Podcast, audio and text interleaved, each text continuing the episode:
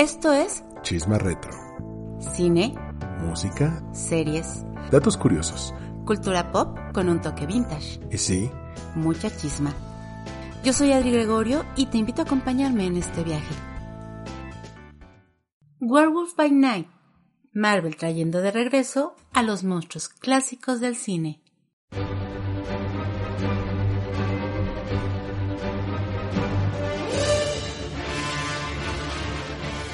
Hola, ¿qué tal? Bienvenidos a un nuevo episodio de Chisma Retro. Como siempre, yo soy Adri Gregorio y me acompaña Armando Ruiz, ¿cómo estás, Adri? feliz de la vida porque de verdad vamos a hablar de algo muy especial que no es una serie, no es una película, es una presentación especial. Se trata de el especial de Halloween, Werewolf by Night, que nos trae Marvel y que ha resultado una verdadera sorpresa, ¿no crees? Sí, una de las cartas que tenían para esta temporada de Spooky, en el caso de Disney Plus, es el primer experimento que hace Marvel en este sentido, no solamente porque aborda eh, un mundo eh, diferente al de los superhéroes, sino que hace este formato especial en el cual no es una serie de 6, 8 episodios, pero tampoco es una película de dos horas. y en poco más de 50 minutos, pues tiene la tarea de presentarte no solamente a un personaje o a un grupo de personajes, sino toda una nueva ala en todo este universo, que por cierto ya existía en los cómics, pero no era tan taquillero como los superhéroes que todos conocemos. Y que quizá justamente eso lo hace sentir como más fresco, no sé, como algo único, porque para muchos es el primer acercamiento a estos personajes que si bien quienes los han seguido a través de los cómics los conocen perfectamente, para muchos es como algo distinto, algo nuevo y que dan muchas ganas de descubrirlo. Pero ¿de qué trata Werewolf by Night?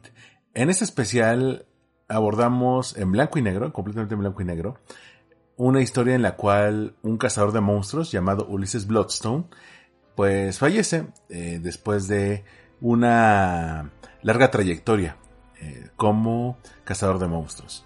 Para ver quién es su sucesor y quién va a llevar una piedra mágica que él eh, porta y que le ayuda a cazar monstruos llamada la Bloodstone, pues llaman a los mejores cazadores del gremio. Eh, muchos de ellos tienen pues más de 30 eh, cacerías a, a sondar. Hay uno que tiene más de 100. Y también a la hija de Ulises, que se llama Elsa, para que compitan en una especie de pues concurso más parecido a The Hunger Games. Y el que logra entrar a un laberinto y acabe con la vida de un monstruo que está ahí encerrado, será el nuevo sucesor de la familia. Y bueno, aquí hay que acotar que el protagonista de este experimento es nada más y nada menos que Gael García Bernal. Sí, este personaje que tiene un nombre que de alguna manera tiene esa tradición de los de Marvel de que en el nombre llevas la penitencia, se llama Jack Russell. como, como la raza de perritos. Sí, y en el caso de, eh, de él, normalmente traíamos esta tradición de que todos los personajes de cómics eran hombres caucásicos, ¿no? Y por eso el nombre también. En este caso, pues no niega la cruz de su parroquia, incluso el acento mexicano se le nota bastante en todo el especial.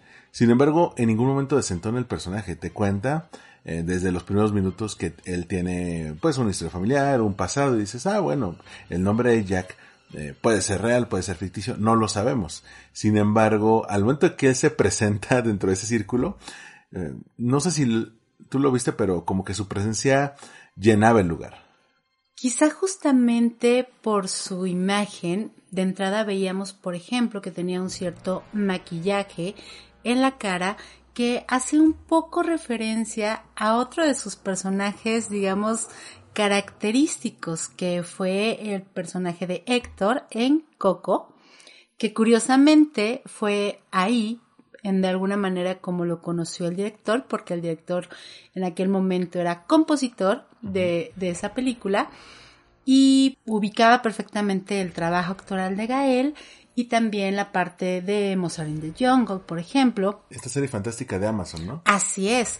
Y como él quería darle como una profundidad mayor al personaje, que de entrada en los cómics está como más hacia una cuestión, una persona caucásica común y corriente sin mayor problema, él trató de darle un trasfondo diferente y al hacerlo de una etnia distinta, le dio también un poco más de profundidad. Y algo que hay que reconocerle mucho a Gael García es que tiene ese carisma cuando lo dirigen muy bien, esos detalles como las sonrisas que hace. Por ejemplo, hay momentos donde él necesita hacer como sonrisas cómplices, ya sea de coqueteo o de amistad. Y esa manera en la que sonríe y es tan encantador es algo que muy pocos protagónicos tienen.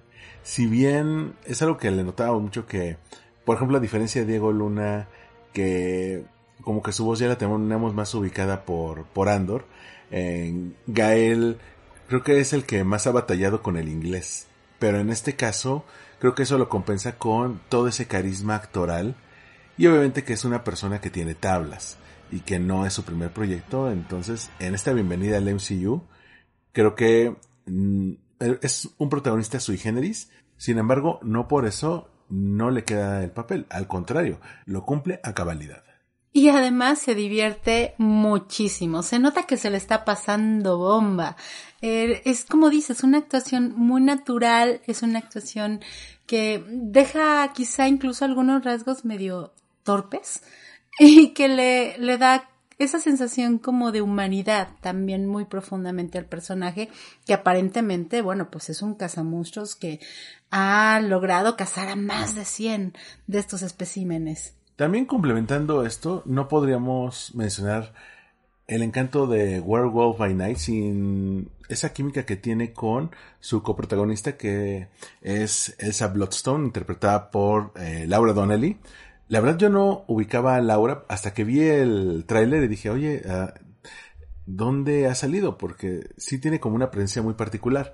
Bueno, ella es una actriz eh, británica que ha estado en muchos proyectos. Ella ha estado, por ejemplo, en Outlander, esta serie que tiene como una base de fans muy de nicho.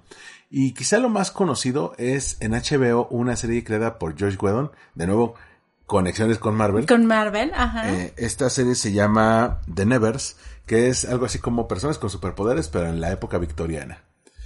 Y cuando ella incluso en su Instagram comenta esta noticia de que es eh, casteada al mismo tiempo que Gael García para Werewolf by Night, uno no sabe qué esperar. Sin embargo, el personaje también me parece algo bastante fresco.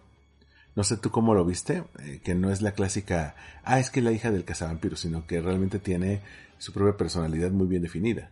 Tú me comentabas que el personaje en los cómics estaba un poco, pues, basado, no basado, pero que tenía ciertos rasgos que compartía, por ejemplo, con Buffy, la casa vampiros. Y esta actitud así súper badass, como de que ella domina, ¿no? Que también nos dejan ver que obviamente es un poco una renegada. No encaja tanto dentro de ese ámbito familiar y quizá por eso hace tan buen match con nuestro protagonista principal. Sí, porque son los únicos dos extraños en un entorno lleno de cazadores, ¿no? Cuando desde los primeros minutos que se nos presenta a este grupo de cazadores que van a formar parte de este concurso, de por sí todos tienen como una vibra muy particular, ¿no? Incluso hasta macabra. Sí, totalmente. Tienen como personalidades muy definidas. Todos son imponentes y un poquito atemorizantes. Bueno, desde la persona que los recibe, la que está organizando el juego, que es la viuda. Verusa. Verusa, que es interpretada por Harriet Samson Harris que la verdad yo no ubicaba de otros proyectos, pero tú me comentabas que había salido, eh, entre otros, en Desperate Housewives. Sí, bueno, en varias series. Eh, estuvo en Frasier, estuvo en Desperate Housewives, que era como esta vecina súper chismosa, en el papel de Felicia. También en pequeños papeles en The Addams Family, en donde aparece como la esta madre del Uncle Fester ficticio, ¿no? Que después resulta que sí, pero bueno, es una actriz que si bien mm, su nombre tal vez pueda no ser tan conocido, si tú ves su rostro la identificas inmediatamente y tiene una presencia muy particular, logra esa parte entre comedia, imponer y, y ser malvada. Y ese registro que tenían de Dance Family lo lleva un poco acá, ¿no? Sí, es como muy villana de la Hammer. Entonces, es así como, los vengo a llamar para esto. E incluso su cara era de lo que más llamaba la atención en los trailers, ¿no? Porque sí es una cara como muy retro, como sí de personaje de los años 30, 40. Y dices que está perfecta. Y uno la ve ahí. De hecho, ella es la verdadera antagonista y creo que es la que eh, le da un verdadero conflicto, una verdadera situación de ser a los personajes aquí. Totalmente. Pero no solamente ella, bueno, hay toda una eh, galería de personajes variopintos que también son bastante interesantes. Sí, a mí, por ejemplo, me llamó mucho la atención este hombre barbudo que se llama Jovan, interpretado por Kirk eh, eh, Thatcher, que se parece a un tuitero que yo quiero mucho, Albornoz. sí, se parece. Porque tiene, tiene su barba ahí. También está Eugenie Bonduran, que interpreta a Zarel. Y el personaje es un poco andrógino también. Es este que está de blanco con el pelo largo. Eh, está también eh, Leon, interpretado por Leonardo Dam, este cazador asiático que tiene unas marcas en el rostro. Y eh, complementan esto Barazo, interpretado por Daniel Yewatz, este cazador, ya sabes, alto, eh, afroamericano, de una presencia enorme, pero de muy pocas palabras. Ellos son los que van a entrar ahí junto con Jack, que es Gal García, que a fin de cuentas, lo único que les hermana es que no pertenecen al gremio, ¿no? E incluso a Elsa se lo recriminan a cada rato, pero cuando a Jack le dicen, y tú tienes más de 100 muertes contadas, la cara que puso fue increíble, ¿no? Pero más allá del cast, que es bastante interesante, creo que algo de lo que hace maravillosa a esta serie es la atmósfera. Y es que, tal cual como decíamos un poco en el título, tratan de recrear la estética de las películas clásicas de monstruos de la Universal que obviamente una de las mayores inspiraciones tiene que ver con El hombre lobo de 1941, pero que en general tiene mucho de este aire como de aquellas cintas en blanco y negro que tienen como actuaciones muy marcadas, casi como teatrales en ocasiones y que se logra a la perfección ese ambiente más lúgubre y que también, gracias a esas decisiones estilísticas, también permite que haya pues tantita más sangre y gore. Sí, que es una de las licencias creativas que más me llamaron la atención esta vez en Marvel. No solemos ver sangre en Marvel, justamente para tener esta categoría del PG-13 en los cines. Pero aquí el blanco y negro se presta muy bien. Hay un plano secuencia donde está peleando con unos soldados y um, yo me acuerdo que lo estábamos viendo y te encantó cuando salían esos detalles, ¿no? Sí, porque al más puro estilo de Kill Bill vemos casi casi que se salpica tal cual la pantalla. Y es algo como muy inmersivo y que en el momento logra un efecto muy, muy, muy especial dándole también esa apariencia como un poquito de homemade. Y es que los efectos especiales en esta presentación especial fueron hechos de manera práctica. No se utilizó nada de CGI, que eso la hace completamente diferente a todos los productos que hemos visto de Marvel. El director lo que quiso hacer fue algo mucho más con ese aire vintage. Entonces por ejemplo, hay una escena en la que un personaje pues se transforma en lobo. Y esa transformación se hizo de manera práctica, es decir, se hizo a través de mm, maquillaje y prostéticos, los cuales eran muy complicados y tardaban cuatro horas en aplicarse, después ya con el tiempo fue un poquito más sencillo, pero para esa escena de la transformación nosotros vemos cómo se va dando a través de la sombra. Pero esta escena se hizo in situ, es decir, en el set. La sombra no estaba trucada, no es que se filmara por un lado y se pusiera por encima con pantalla verde o algún otro de los recursos normales que se utilizan en este tipo de, producciones. Pues no, se tuvo que hacer al mismo momento y que técnicamente la proyección de la, de la sombra fuera perfecta, lo cual es bastante complicado. Y no solo eso, sino que todas las acrobacias y todo lo que, lo que se manejó se trató de hacer de la forma más natural posible.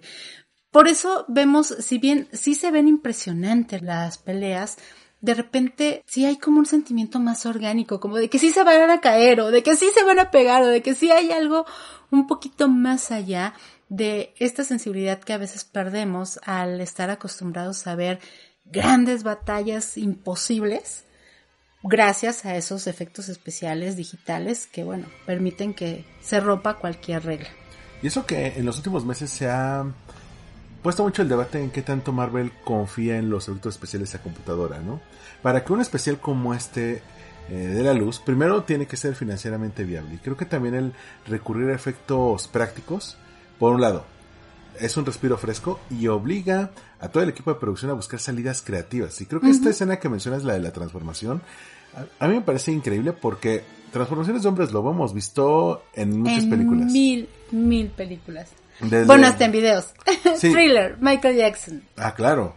O por ejemplo la que vimos en la original del Hombre Lobo, que la estábamos viendo para prepararnos para este episodio, que sí son como fade outs, pero a fin de cuentas ves cómo se transforma. O The Howling, eh, la de Aullido de los 80, que para mí es de las mejores, pero también había otras como en Van Helsing, ¿te acuerdas? Que Uy, claro. Super CGI plasticosa. Aquí dijeron, no nos vayamos por ninguno de estos caminos, dejemos que la gente lo complemente con lo que ve en la imaginación. Este juego de sombras, que es esta famosa escena que aparece en el tráiler donde está Elsa, eh, eh, viendo aterrada, ¿no? Hacia, hacia enfrente y tú solo ves la proyección de la sombra y cómo va transformándose. Exacto, y es mucho más terrorífico porque estás viendo la escena a través de sus ojos. Y creo que esa forma en la cual el director toma sus influencias de, ok, es cine que tenía bajo presupuesto, que los efectos especiales estaban despuntando, pero lo importante era cómo la creatividad se prestaba para contar una historia y todo eso resulta muy efectivo para este especial. Justamente esa escena es como lo clásico del consejo de Steven Spielberg, ¿no? De no muestres tanto al monstruo. En este caso es muy, muy, muy clavada esa parte en la que solo nos dan como pequeños detalles y pequeños momentos en los cuales realmente vemos al monstruo como tal, eh, incluso en sus secuencias de pelea, pequeños destellos en donde lo visualizamos y justamente es lo que hace muy interesante los recursos creativos del director y cómo soluciona ciertas escenas que si no tuviera un presupuestazo se verían bastante, bastante. Otro de los efectos que son maravillosos y que también fueron hechos totalmente en el set de forma orgánica y que no tienen nada de digital es cuando eh, nuestro personaje principal, eh, Jack Russell, tiene que caminar hacia lo desconocido y está acompañado de un hombre tocando una tuba en llamas. Visualmente es preciosa esa escena y podría pasar desapercibida si tú no le pones mucha atención, pero es algo muy particular porque esa persona resulta ser David Silverman. También el, nombre puede no sonarte, pero resulta que es productor y director y ha estado involucrado en Los Simpson desde el día 1. Básicamente, él ha sido responsable de muchas de las decisiones buenas y malas que se ha tomado en torno a esta icónica serie. Y pues da la casualidad de que desde siempre le ha encantado usar esta tuba y, que tiene fuego y que es una imagen pues muy representativa y muy especial y que como resulta que es uno de los mejores amigos de nuestro director, pues fue así como decidieron que estuviera también dentro de la historia. Y además no hemos hablado de quién es el director, porque es quizá el detalle eh, más mind blowing, más que nos vuela la mente de esto, porque es su debut directorial. Sí, sí, es su ópera prima y es, muy impresionante porque Michael Giacchino es un compositor muy, pues muy famoso, o sea, ganó un Oscar. Sí. Por Up, por la, por la música de Up. Ha trabajado mucho, mucho, mucho de la mano de Disney en producciones espectaculares además, ¿no? O sea, Los Increíbles, Ratatouille, Coco, no solamente en la parte de Disney, también en series muy importantes, ¿no? Como por ejemplo Star Trek o Lost. Esa icónica serie de Lost que ya hemos hablado en algún momento que a mí me encanta. Bueno, pues él hizo todo el score, incluso comenta que es uno de sus scores favoritos. Entonces, para esta, esta historia, esta trama, hace un doble papel. Dirige y compone la música. Sí, que tampoco es la primera vez que está en Marvel. Él hizo. La primera que hizo para el Marvel Cinematic Universe fue la de Doctor Strange, el tema de Doctor Strange, y luego hizo el de la trilogía de Spider-Man con Tom Holland. Las tres de la trilogía Home, se les conoce. Él hizo la música. Lo último que hizo para superhéroes fue con DC. Hizo el soundtrack de, de Batman, la de Robert Pattinson. Entonces, es una persona que ya tenía todas las, las tablas. Eh, bien habéis mencionado, había ganado un Oscar. Eh, yo creo que debería ganar más porque tiene unos temas increíbles. Increíbles. Dijo, a diferencia de John Williams, lo que él hace es que toma géneros como el jazz, el swing, y los lleva a esta, a esta música de cámara. Pero, para el caso de Werewolf by Night, él quería tomar algunas referencias de, de su propia infancia o de las películas que veía con sus papás. Entonces, por supuesto que menciona la película que te mencionamos hace unos minutos, la del 41, pero también la legendaria Dimensión Desconocida, la Twilight Zone. es, es bien padre, cuando, cuando nos estábamos preparando para el episodio, bueno, yo me escuché 20 mil de sus entrevistas, es un tipo muy divertido, es muy gracioso y bueno, pues él está muy emocionado porque pues obviamente es su ópera prima, es su bebé y el que además le hayan dejado hacer algo tan, tan, tan diferente a lo que se venía haciendo y está inaugurando una nueva forma de introducir nuevos personajes al universo cinemático de Marvel. Bueno, ha sido como muy vocal al decir que aunque toda su carrera se ha desarrollado a través de ser compositor, su primer amor fue dirigir películas. Y que las hacía desde que era niño, con una camarita. Me recuerda mucho como un poco, ¿sabes? A, Steven Spielberg, Super 8, porque tal cual él tenía su camarita y entonces hacía como pequeños cortos con su papá y que le encantaba esta temática particularmente de los monstruos y de que em, una de sus influencias, por ejemplo, para esta película menciona que fue King Kong pero que él siempre se sentía del lado del monstruo. Que él siempre decía, o sea, es que ¿por qué lo quieren lastimar? ¿O por qué quieren que lo maten? ¿No? O sea, él ruteaba por el monstruo y que de alguna forma esta historia la decidió plasmar justo así. ¿no? ¿Qué pasaría si, si viéramos el lado de ese ente que creemos maligno, que creemos que no tiene eh, la razón y descubriéramos que los monstruos son los otros. Dato de trivia. Cuando después Steven Spielberg produjo una película llamada Super 8 dirigida por J.J. Abrams, musicalizada por Michael Giacchino. Por Michael Giacchino, sí. Sí, es que es, un círculo completo. Sí, personas creativas se apoyan entre ellas. Y creo que Marvel tomó un buen riesgo.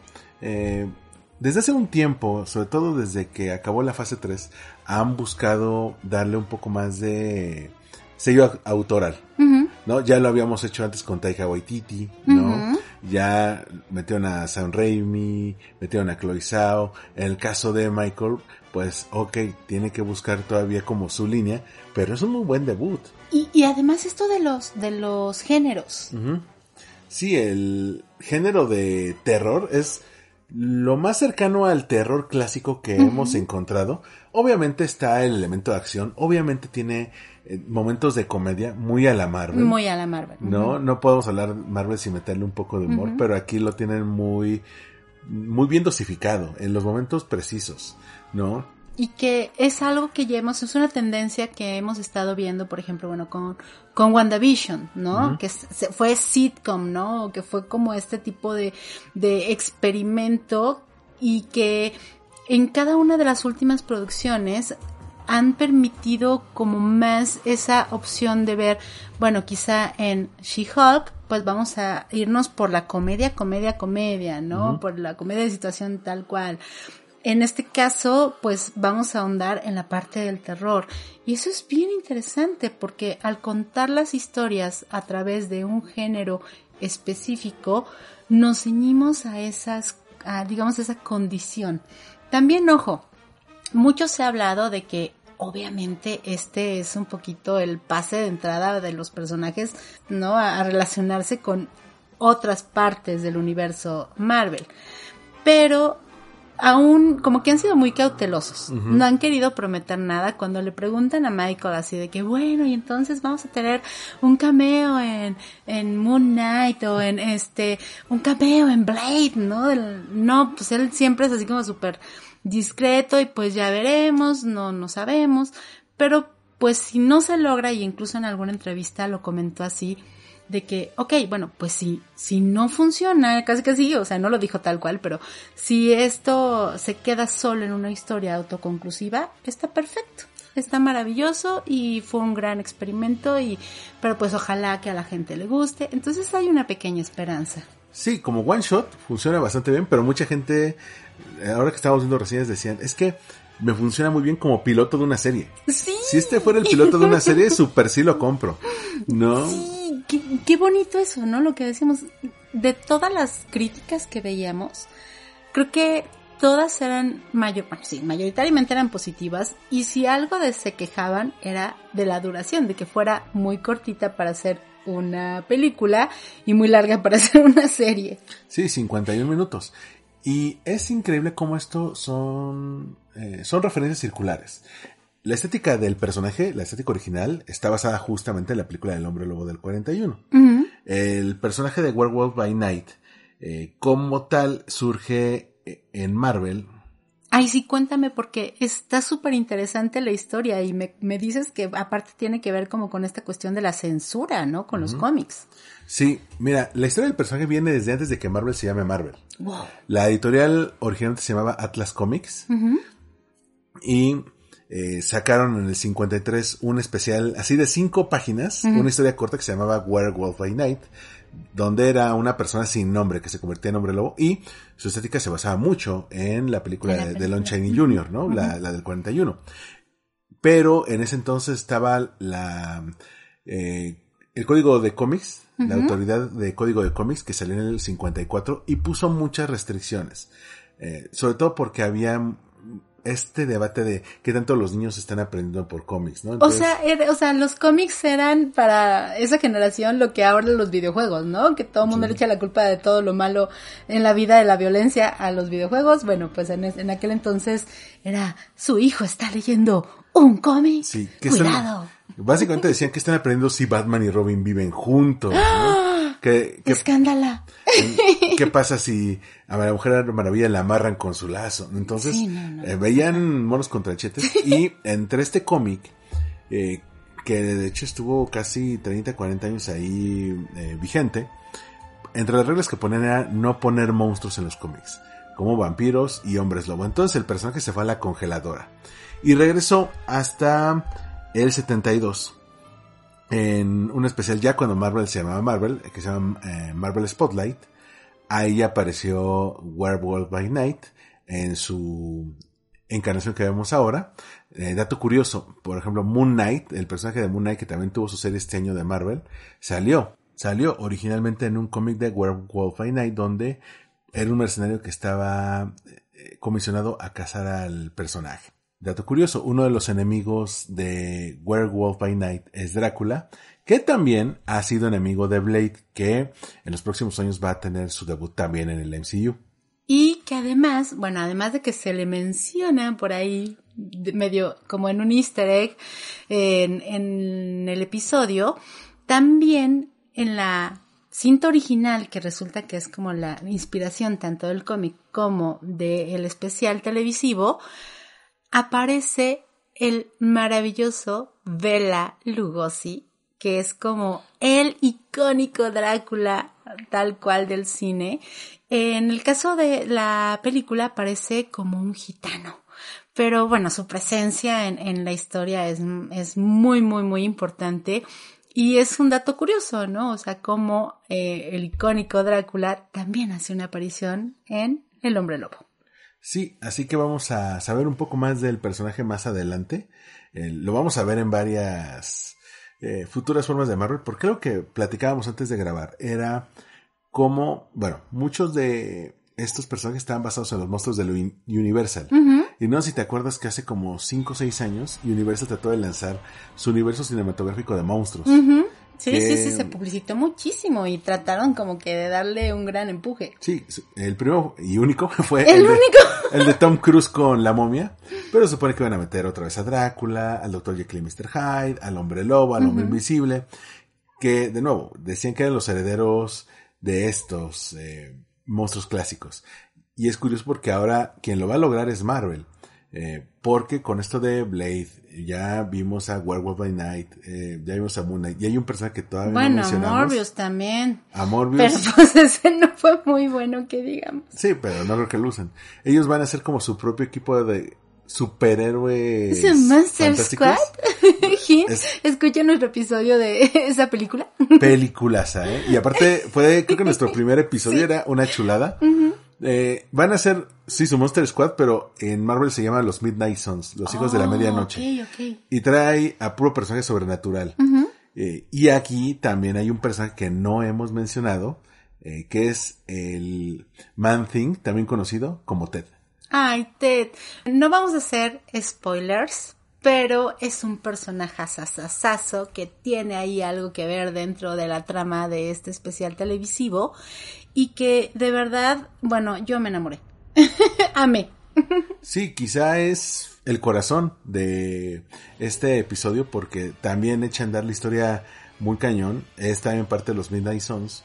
Y si ustedes han visto en algún momento La Cosa del Pantano, la Something de DC, pues el Leadman salió el mismo año, pero salió tres meses antes. Entonces, eh, digamos que es el original Cosa del Pantano. Es un personaje eh, que cuando salen nos llama mucho la atención porque dices, qué buen diseño trae, de dónde habrá salido, Eh, la interacción que tiene con los demás personajes es increíble. Sí. Es entrañable. Es que creo que, creo que eso logra el, el, el especial. Se permite que te relaciones con la parte más humana de esos supuestos monstruos, ¿no? Y, e insisto, creo que te permite ver qué pasaría si realmente estamos viendo una perspectiva equivocada. Y esos personajes que parecieran los villanos, en realidad son los héroes. Y de hecho, todo lo contrario, ¿no? Aquellos que se erigen como los héroes, los cazadores de monstruos, son realmente los villanos, ¿no? Y cuando conocemos un poco eh, cuál ha sido el camino que tuvo que pasar eh, Werewolf by Night para llegar ahí, ¿no? En cómo, cómo acabó en esas circunstancias, dices, ay, pues sí, lo único que quiere hacer es hacer el bien, ¿no? Y te dan estas pistas de cómo entra en un universo donde hay varios monstruos, eh, digo, aparecen varios en esta mansión, eh, do- donde se congregan al principio, ¿no?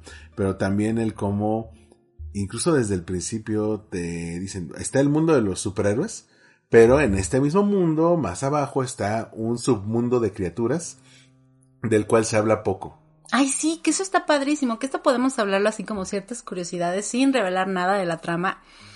Aparece una imagen de los Avengers, los originales Avengers, en un libro así como súper antiguo pareciera, ¿no? Bueno, el intro de Marvel también. Ah, sí, lo cambian y aparece tal cual como si fuera una película de esos años, de los años 30, 40, así con, con una rasgadura de, de como una garra y el grito así de ¡Ah! Y cuando sale el logo de Marvel. Cuando sale el, el logo de Marvel y también cuando aparece ya el nombre del el especial. Eh, en la parte de abajo se ve en número romano supuestamente el año en el que fue realizada, que este era como muy típico, una estética muy típica de esas películas. Aquí un detalle. Resulta que si ves ese número realmente no está correcto, no está escrito, o sea, es súper random, no, no está escrito el 2022, ¿no? O sea, no, no, está, es, es simplemente como fake. Era larguísimo, aparte. Sí. Porque te acuerdas que, eh, por ejemplo, en los 80 y en los 90, los libros romanos eran larguísimos, ¿no? MSM, XBBB, este, o sea, era largo. Y ya que pasamos a los 2000 ya este, MM. Sí. y dices, como que perdimos algo, ¿no? Perdimos algo. Y además, bueno, también dentro de esta estética y estos pequeños detalles que se agregaron a, la cinta, eh, el, las quemaduras de cigarro. Lo que se llama las quemaduras de cigarro, que bueno, ya lo han comentado varias, varias personas, que fue hecho adrede, ¿no? O sea que si tú ves el especial, tiene una apariencia como, como medio rayada a veces, ¿no? Como que parece que, que tiene errores, pero la realidad es que obviamente el director decidió que se viera de esa manera para hacerte sentir más que estás viendo una película de los años 40. Estas quemaduras de cigarro, que también, pues si eres muy fan, lo recordarás en, en The, Fight Club, por ejemplo, aparecían cuando se cambiaba el rollo, era como un aviso para cambiar el rollo de celuloide y que pues era básicamente una indicación para quien proyectaba, la verdad, ¿no? Pero tiene esa característica que todos lo relacionamos con esas cintas de antaño. Sí, hay detalles ahí curiosos, muy ocultos. Por ejemplo, cuando sale el logo de Marvel Studios salen unos rayos estilo Frankenstein. que si bien nunca se menciona a Frankenstein, pues es imposible no encontrar ese detalle. Otro, cuando sale el título de Werewolf by Night, tiene esos detalles como de polvo, esas manchitas, como de película sí, scratches, ¿no? sí, scratches, los pelitos, todo eso. Llama mucho la atención. En algún momento juegan mucho con en qué tiempo estamos. Por ejemplo, en ningún momento usan teléfonos. Pero eh, por ejemplo, muchos se acuerdan de el mensaje que dejó en holograma Tony Stark al final de Avengers. Sí. Y aquí tenemos a, a una persona que deja un mensaje póstumo pero una especie de teatro guiñol macabro. Ay, no, como animatronic. ¿Sabes? Como justo los de la mansión embrujada de Disney, ¿no? O sea, que se ve así como la proyección y, la persona hablando así como súper robótica. I am rotting for you. I am rotting for you. Es que hay chistes maravillosos. Hay, hay pequeños, pequeñas bromas visuales que de verdad tienes que ver eh, y que si las cachas, bueno, son súper divertidas. Nosotros lo vimos en, en, en, inglés, con subtítulos en inglés, justo por eso, porque hay cosas que no se pueden traducir. Hay bromas, hay chistes que la verdad pierden su esencia cuando se traducen. Entonces, esos juegos de palabras son maravillosos, son muy, muy, muy divertidos. Y creo que justamente es en eso en lo que se basa más el humor de el especial. Muchos se han quejado de que Marvel siempre tiene que hacer su chistecito, ¿no?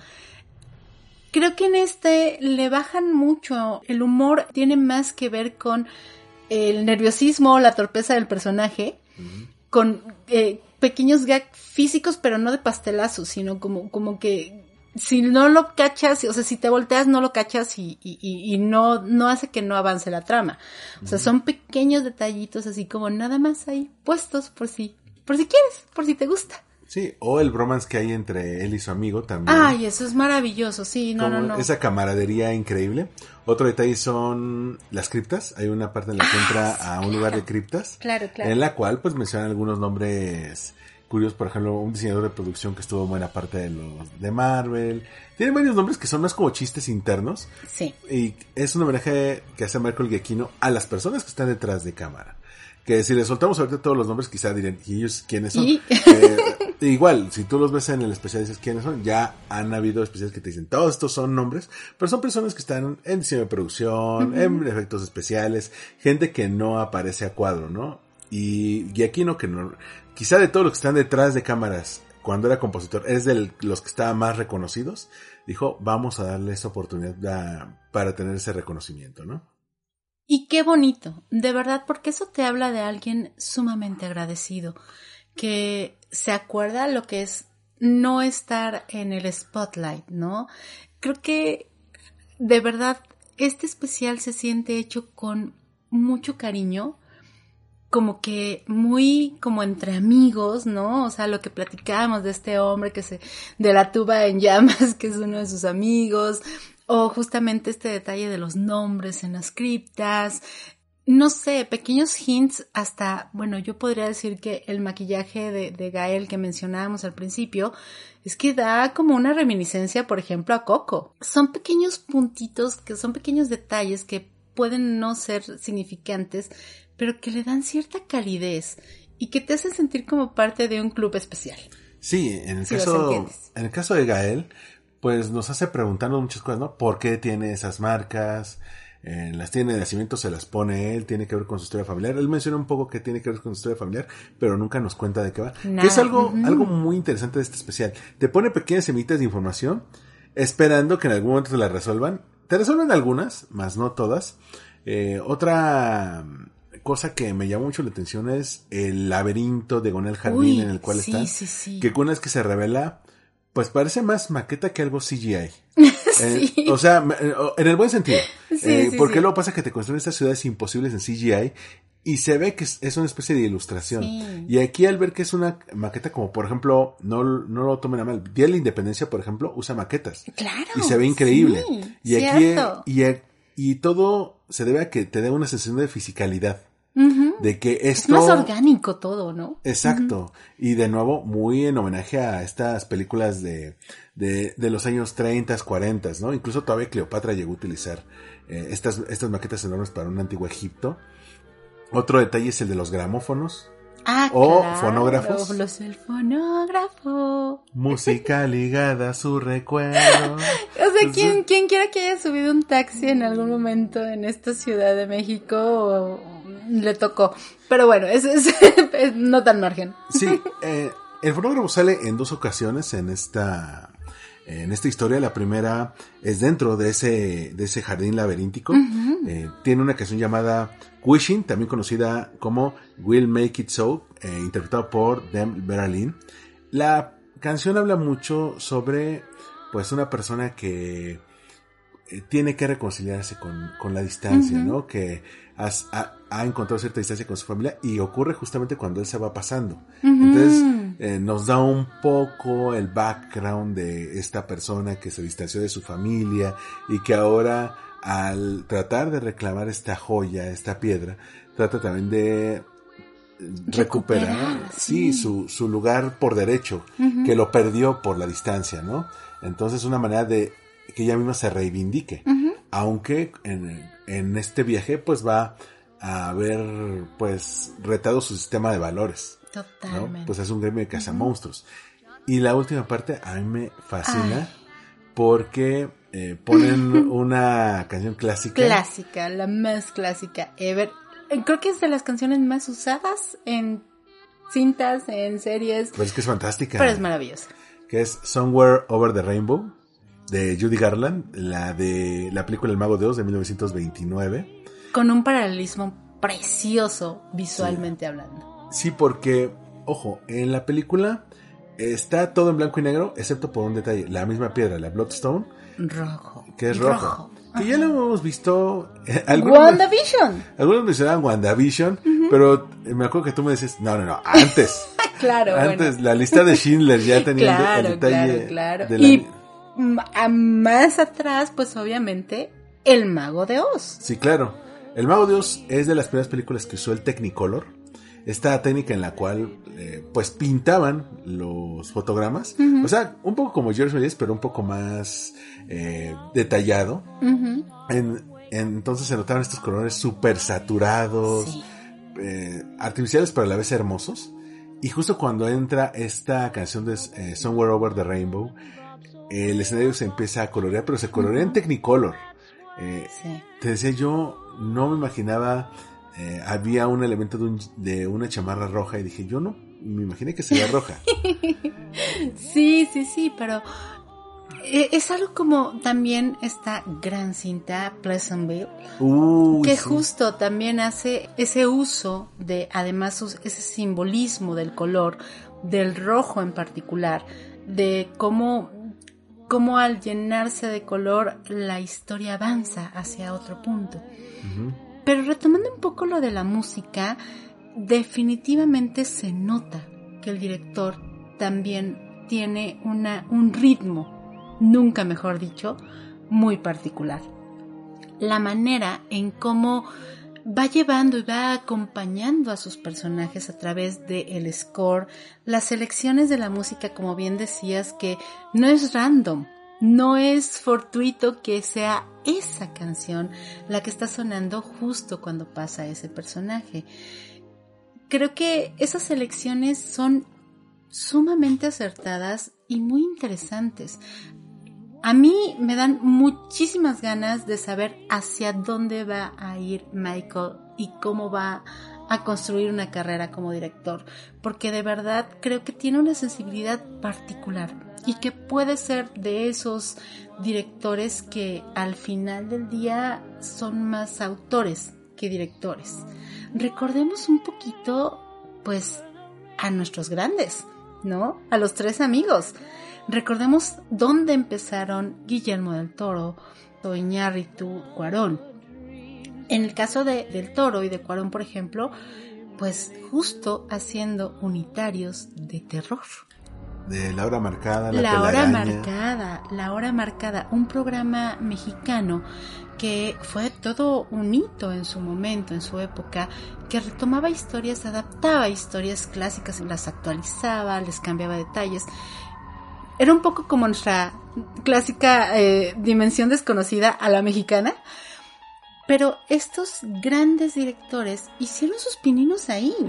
Fue como un gran semillero producido por la gran Carmen Armendáriz, hermana del gran Pedro Armendáriz, hija de, del otro Pedro Armendáriz, que la verdad es que resultó algo muy significativo. Entonces yo no veo descabellado que este hombre pueda llegar a tener una carrera muy sólida y que, bueno, ya veremos con el paso del tiempo hacia dónde va encaminándose, pero este primer ejercicio es muy interesante. Y a mí lo que me genera como dudas es si él volverá al MCU porque creo que su sello autoral eh, fue muy fresco, se agradece. Si van a continuar con ese proyecto del subuniverso de monstruos que lleva a los Midnight Suns, digo, ya sabemos que viene Blade, por algo Moon Knight no lo emparentaron con otros personajes que ya había antes. Entonces, entonces, si tomamos en cuenta que los dos personajes debutaron casi casi al mismo tiempo, entonces uno puede encontrar ese paralelismo. Y creo que el estilo que vimos con Michael Giacchino puede ser muy refrescante. Porque te comentaba, en las mil y un elucubraciones que uno hace, uno hace de esto, te decía, es que Marvel va a llevar su historia de superhéroes por un lado, pero al igual que pasa en los cómics, va a tener diferentes equipos para diferentes cosas. Tiene ya a los Thunderbolts, que va a ser un equipo de villanos reformados. Tiene a los New Avengers, que son los que ahora están bien morrillos, que son como los discípulos de los grandes. Y va a tener a los Midnight Suns, aquellos que se van a ocupar de, de las cosas sobrenaturales. Que, ojo, también ¿Te acuerdas que Guillermo del Toro, ahora que lo estaba mencionando, quiso hacer una película para DC llamada La Justice League Dark? Ay, sí. Que al final no se hizo. Básicamente la Justice League Dark es esto mismo, pero en versión DC. Eran todos los eh, personajes monstruosos de DC haciendo un equipo de superhéroes. Y lo que ahora quiere hacer Marvel, y creo que es bueno que se avienten a este riesgo, es este, esta alineación. Y yo no veo con malos ojos que por lo menos cada Halloween tengamos así un especial con un personaje diferente o haciendo eh, equipo con otro personaje y que ya sea como, así como hay especiales de Navidad por eso un especial de Halloween también sería eh, bien recibido. Y creo que el que haya salido a principio de octubre y que nos dé chance de hablar esto justamente para Halloween funciona muy bien. Totalmente. Yo sí apuesto porque sería la más feliz del mundo de saber las historias de origen de todos estos monstruos que me comentas que vienen, bueno, de la parte del cómic, ¿no? Sabiendo obviamente sus orígenes cinematográficos o literarios, bueno, ver la adaptación estaría increíble. Creo que es una gran opción para ver, no en familia, porque si está un poco gore, ojo, sí, sí hay un cierto nivel de violencia extra de lo que venimos aceptando, ¿no? En, en, las producciones de Marvel. Quizá para niños chiquitos no es lo ideal. Para niños chiquitos no es lo ideal, definitivamente. Eh, insisto, sí, lograron como burlar un poquito la parte de la censura porque eh, la sangre roja no, no se ve. Pero sí llega a un punto un poquito más intenso de, de, violencia, de, de ser explícitos, pero tampoco nada que, o sea, sea de, ay, no, está terrible, no hay que verlo, no para nada, al contrario, es una trama muy interesante. Es una historia que creo que refresca bastante la, la línea de lo que venimos viendo en Marvel y que para Halloween está ideal. Es cortita, te vas a quedar con ganas de más, la verdad. Y, y bueno, tal vez sea el principio de algo muy grande.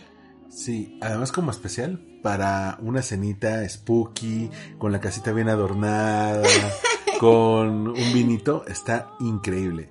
Muy recomendable, muy bien armada. Quiero más, quiero más de estos especiales de Halloween de Marvel. Pues queremos más y queremos saber tú qué piensas. Por favor, cuando la veas, Dinos qué te pareció, dinos si te gustó, si no te gustó, qué le quitarías, qué le pondrías. Nos encantará saber tu opinión. Muchas gracias por acompañarnos una vez más en otro episodio de Chisma Retro.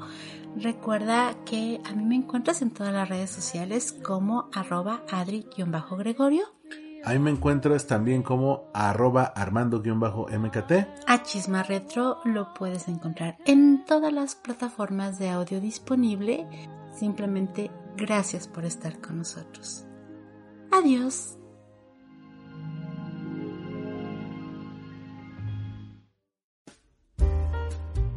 Mi podcast pertenece a la red de podcast de Generación FM te invito a escuchar este podcast todos los jueves a las 12 horas hora Cancún en www.generacionfm.com. También estamos en TuneIn. Búscanos como Generación FM y dale like al corazón. Únete a las redes sociales de Generación FM. Nos encuentras en Facebook, Instagram, Twitter y YouTube como Generación FM. Comentadnos qué te parece nuestro contenido.